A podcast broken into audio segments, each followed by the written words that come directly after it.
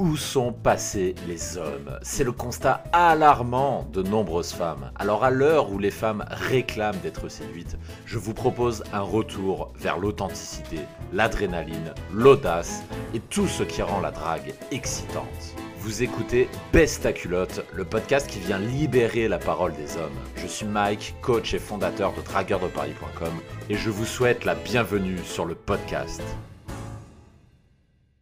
Les 5 étapes pour devenir un séducteur. Je vous propose d'aborder aujourd'hui un sujet, une question qui m'a été régulièrement posée, c'est quelles sont les différentes étapes pour passer du néant absolu où il ne se passe rien dans sa vie, on n'a aucune femme dans sa vie, à in fine l'abondance. Quelles sont les étapes pour y arriver, puisque ce sont des étapes que j'ai vécues. Et en réfléchissant à cette question, j'ai noté cinq grandes étapes qui permettent d'y arriver, et je vous propose de vous les expliquer dans ce présent podcast. Deux petits points avant de commencer. Pardon. Le premier, euh, si vous êtes nouveau, si vous découvrez ce podcast, ce que vous devez savoir. Donc le podcast Best à culotte, c'est un podcast qui, qui vient de sortir, qui est tout nouveau, qui est sorti il y a à peu près une semaine et que je vais animer au moins pendant deux mois. Ensuite, en fonction du succès qu'il a, soit je continuerai, soit j'arrêterai suivant le succès. Et le succès dépend en partie de vous. Il ne dépend pas que de moi, puisque je ne fais pas des podcasts simplement parce que j'ai rien à foutre de la journée et que je me fais chier chez moi. Je le fais aussi et surtout pour vous. Et donc la meilleure façon que le podcast continue, si le podcast vous aide, bien entendu, c'est d'en parler autour de vous, de le diffuser pour qu'il y ait de plus en plus de monde qui vienne l'écouter et de laisser sur YouTube des likes, des abonnements et des commentaires et sur iTunes, donc référentiel le plus commun des podcasts, de laisser un commentaire 5 étoiles avec une bonne appréciation. Si vous faites tout ça, ça aidera à faire connaître le podcast. Et si le podcast connaît le succès que je vise, eh ben, je le continuerai au-delà des deux mois. Sinon, ça voudra dire que ça ne vous aide pas suffisamment assez. Et dans ce cas, dans ce cas-là, j'arrêterai le présent podcast. Ça, c'est la première chose. Ensuite, deuxième précision. Dans ce podcast, je réponds principalement à des questions qui me sont posées. Donc, sur un format de 10, 15, voire 20 minutes quand j'ai envie de beaucoup parler. Évidemment, euh, je ne peux pas tout dire en 15 à 20 minutes. Et si vous voulez du contenu qui soit plus dense, il y a deux façons de le faire. La première, vous pouvez vous inscrire gratuitement à, euh, à mes emails privés de motivation. C'est une liste email où tous les deux ou trois jours, suivant mon humeur, j'envoie des conseils que seuls les abonnés de ma liste reçoivent et qui ne sont pas rediffusés ailleurs. Autrement dit, plutôt vous inscrivez et plutôt vous profitez de ces conseils parce que si vous tardez à vous inscrire, bah, vous allez peut-être rater un, deux, trois conseils que vous auriez aimé avoir et ces conseils ne sont jamais rediffusés ailleurs qu'aux abonnés.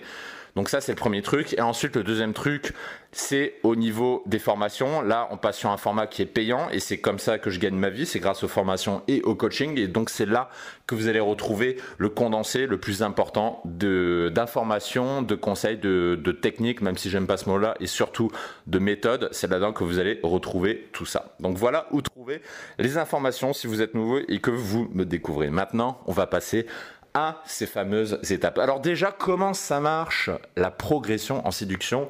Ça s'appelle la progression en escalier. La progression d'un dragueur, d'un séducteur, c'est comme un escalier. C'est-à-dire que vous allez alterner entre des phases de progression extrêmement rapides et des phases de stagnation. Comme un escalier. Un escalier qui, vous avez une marche qui monte d'un coup et ensuite stabilisation. Monte d'un coup, stabilisation. Monte d'un coup, stabilisation. Et en fait, ces cinq étapes de progression, ça marche comme ça. C'est-à-dire, vous allez passer un jour d'une étape à une autre de façon extrêmement rapide parce que vous allez piger, vous allez comprendre des trucs que vous n'aviez pas compris avant et qui vous permettent d'avoir ce fameux déclic, ce truc qui fait que bah d'un coup vous avez plein de résultats, vous savez pas pourquoi, mais boum, ça y est, ça vient, vous avez passé un palier et ensuite généralement pendant quelques mois, vous stagnez à un nouveau stade. Je vous donne un exemple, bah, imaginons vous n'arrivez pas à prendre des numéros dans la rue, et ben d'un coup vous allez comprendre un truc, ça, ça peut mettre du temps à arriver, mais un jour vous allez comprendre un truc, et là d'un coup vous allez prendre plein de numéros. Vous êtes content, vous allez faire bah j'ai plein de numéros, bah j'ai fait une session street, boum j'ai pris quatre numéros, c'est trop bien. Et là vous avez passé un palier, mais vous bloquez au stade suivant. Le stade suivant étant, ça je détaillerai plus loin, bah, d'embrasser des filles. Vous avez plein de numéros, mais vous n'en embrassez aucune. Voilà. Donc voilà comment ça se passe, grosso modo la progression d'un séducteur. Et maintenant, je vais vous détailler les cinq étapes, notamment en partant de zéro, ce qui est le cas de pas mal de gens qui m'écoutent. Ne vous cachez pas, je le sais, hein, tout le monde n'a pas euh, un, gros gros niveau en drague. Et justement, justement, la première étape, c'est ça. La première étape d'un séducteur, c'est de reconnaître qu'on est mauvais, qu'on est dans le caca, et, surtout de reconnaître qu'on a besoin d'aide. Et ça, Rien que cette étape, je vous garantis qu'il y a extrêmement peu de gens qui la passent. Pourquoi?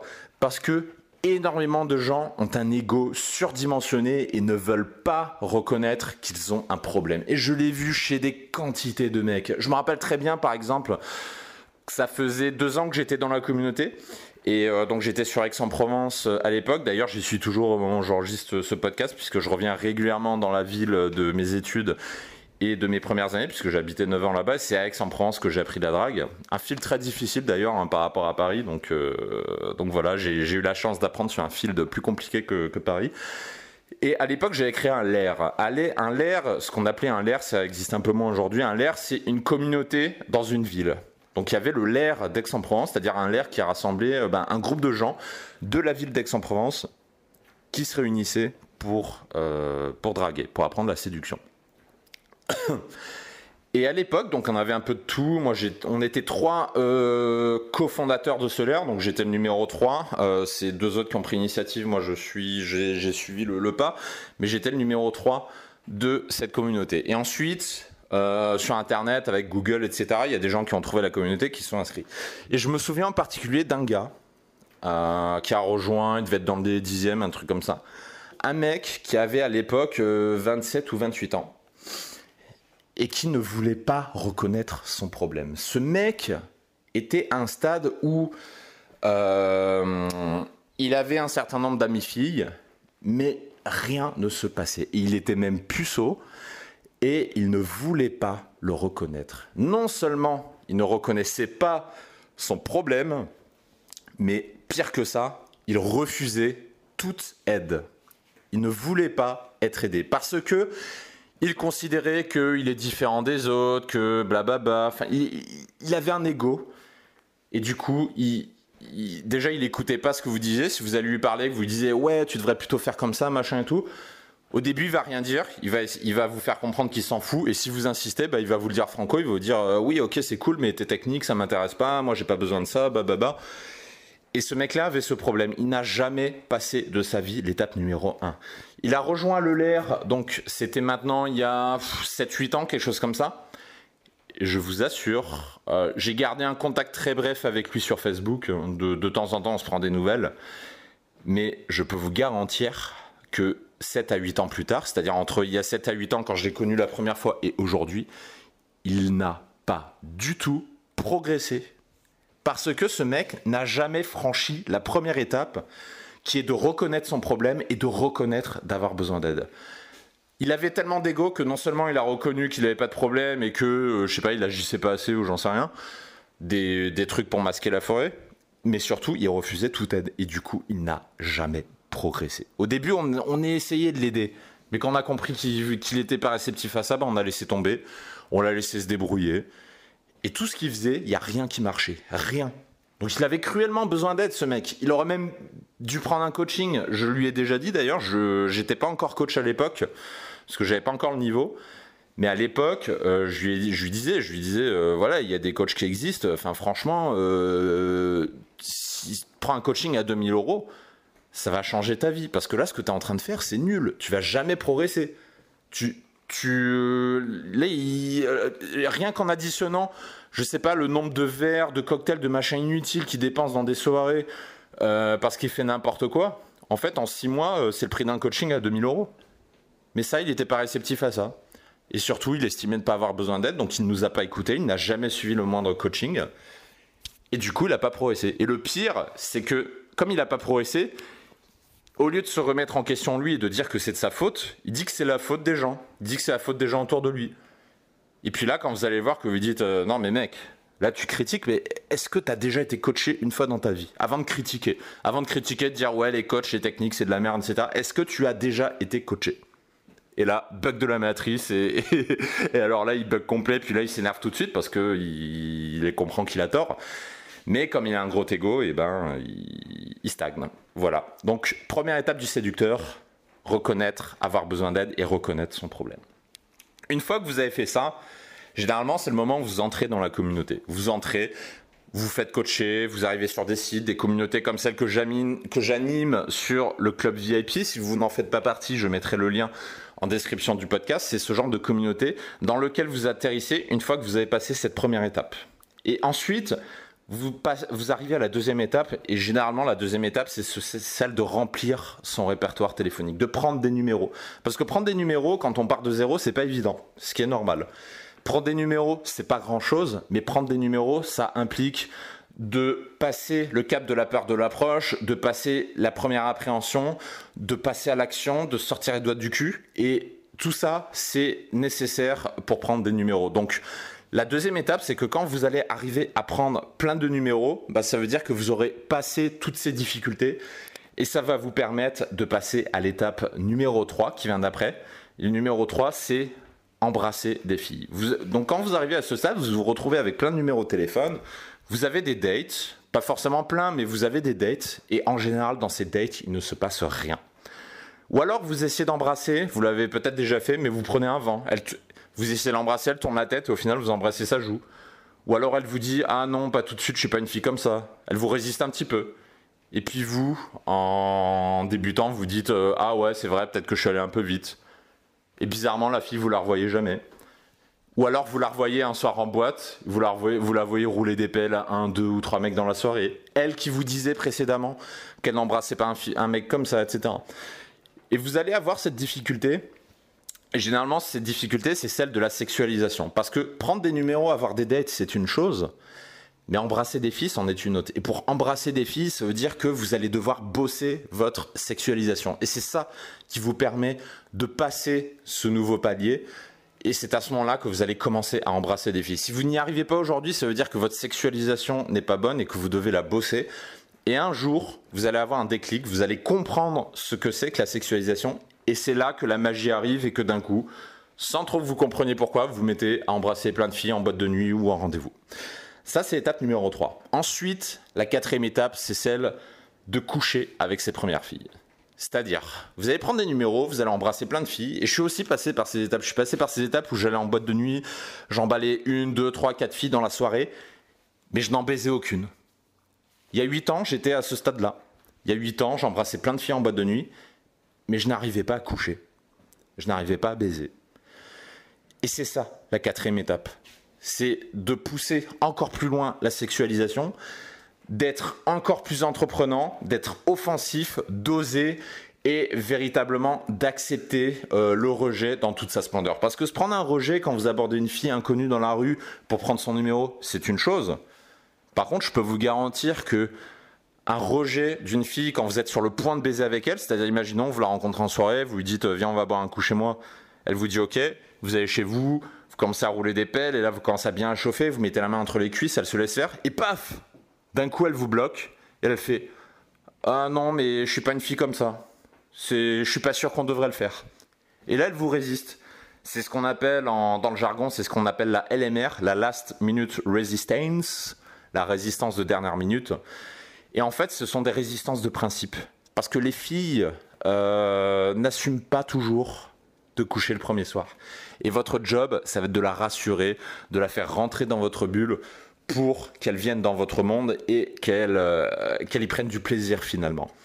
Et c'est ça, cette quatrième étape, c'est arriver à faire rentrer les filles dans votre planète pour que les choses se passent telles que vous en avez envie. Et ça, c'est pas de la manipulation, parce qu'il y, a toujours, je sais pas s'il y a des féministes qui écoutent le podcast, ça arrivera sûrement un jour vu le titre provocateur, mais il y a toujours des féministes qui vont vous dire eh, eh, manipulation, eh, elle fait machin.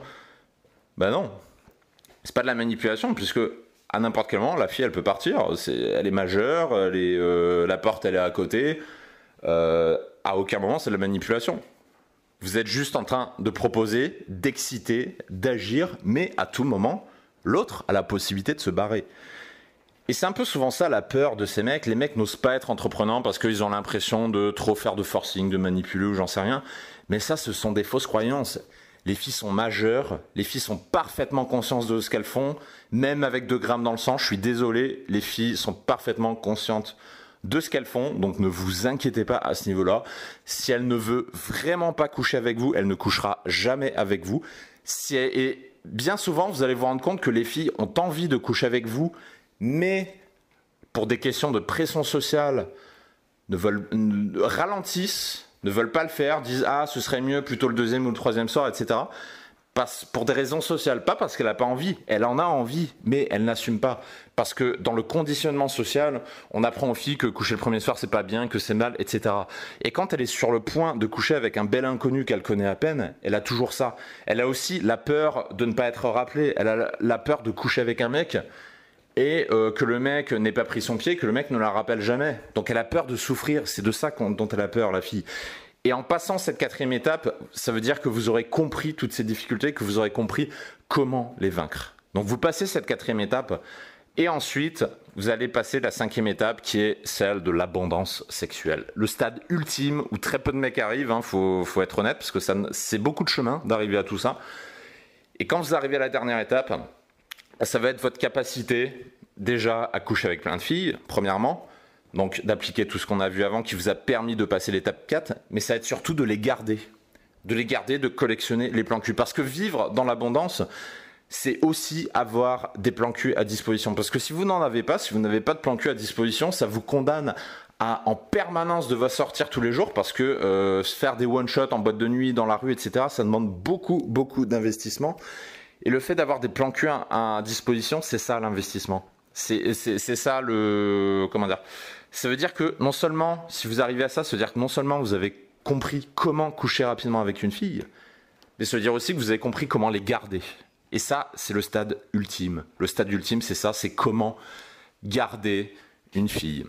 Et j'aurais pu, cette cinquième étape, j'aurais aussi pu l'intituler euh, la relation longue. Mais je vais pas l'appeler comme ça parce que généralement euh, les, débutants qui ont peur d'être seuls, ils se cassent bien avant. En général, euh, avec la première, ça je l'ai vu plein de fois. Combien de fois j'ai vu des débutants sur le chemin du dragueur qui s'arrêtent à l'étape numéro 3 avec la première fille avec qui ils couchent? Parce que les mecs ont tellement peu confiance dans leur capacité à coucher avec des filles qui se casent avec la première qui, euh, rencontrent. Et quand vous les écoutez, ces mecs-là, ils vont vous dire Ouais, mais non, elle est exceptionnelle, c'est vraiment une fille bien j'aurais pas pu tomber mieux, elle est top, elle est ceci, elle est cela. Et quand un mec dit ça, quand un débutant dit ça, qu'il a connu trois filles dans sa vie, je lui réponds tout de suite, non mais attends, tu as connu trois filles dans ta vie. Comment tu sais qu'elle est exceptionnelle comparativement aux autres? Comment tu peux le savoir? Et en général, c'est le gros blanc à ce moment-là. Ou alors, c'est pas le gros blanc, la personne va vous dire non, mais c'est instinctif, euh, je l'ai senti, l'instinct ne trompe jamais, bababa, et puis la drague, de toute façon, c'est de la merde, moi j'ai juste besoin d'une fille, etc. Et en général, le mec qui fait ça, deux mois après, il se retrouve célibataire. Hein. Ça, je l'ai vu plein de fois. Donc, c'est pour ça que j'ai pas appelé cette cinquième étape celle de la, la relation longue, celle de garder une fille, tout simplement parce qu'elle n'est pas exacte. Et que c'est plus difficile d'avoir plusieurs plans en même temps et de les faire tenir dans la durée que d'être en relation longue. Parce qu'en relation longue, des mecs qui sont en relation longue, qui sont bidons en drague, il y en a plein. Promenez-vous dans la rue, vous allez croiser plein de couples comme ça. C'est ce qu'on appelle les couples par défaut. Les gens qui ont peur d'être seuls et qui du coup se casent avec la première venue. Donc voilà pour les cinq étapes du chemin du dragueur et j'espère que la connaissance de ces cinq étapes vous permet de mieux visualiser votre future progression. J'espère que ça vous a permis de voir où vous vous situez aujourd'hui et où vous pourrez vous situer demain à condition de passer les blocages qui sont inhérents à chaque étape de l'escalier. Voilà pour aujourd'hui. Sur ce, je vous dis à dans deux jours pour une prochaine émission de podcast. Je vous dis à très bientôt. Ciao ciao. Si le podcast vous a plu, prenez un moment pour vous abonner, pour lâcher un pouce bleu si vous écoutez de YouTube ou pour laisser une notation 5 étoiles depuis iTunes. Ça ne vous prendra qu'une minute, mais ça m'aide énormément à améliorer le podcast. Merci de me suivre, merci de m'avoir écouté et à très bientôt.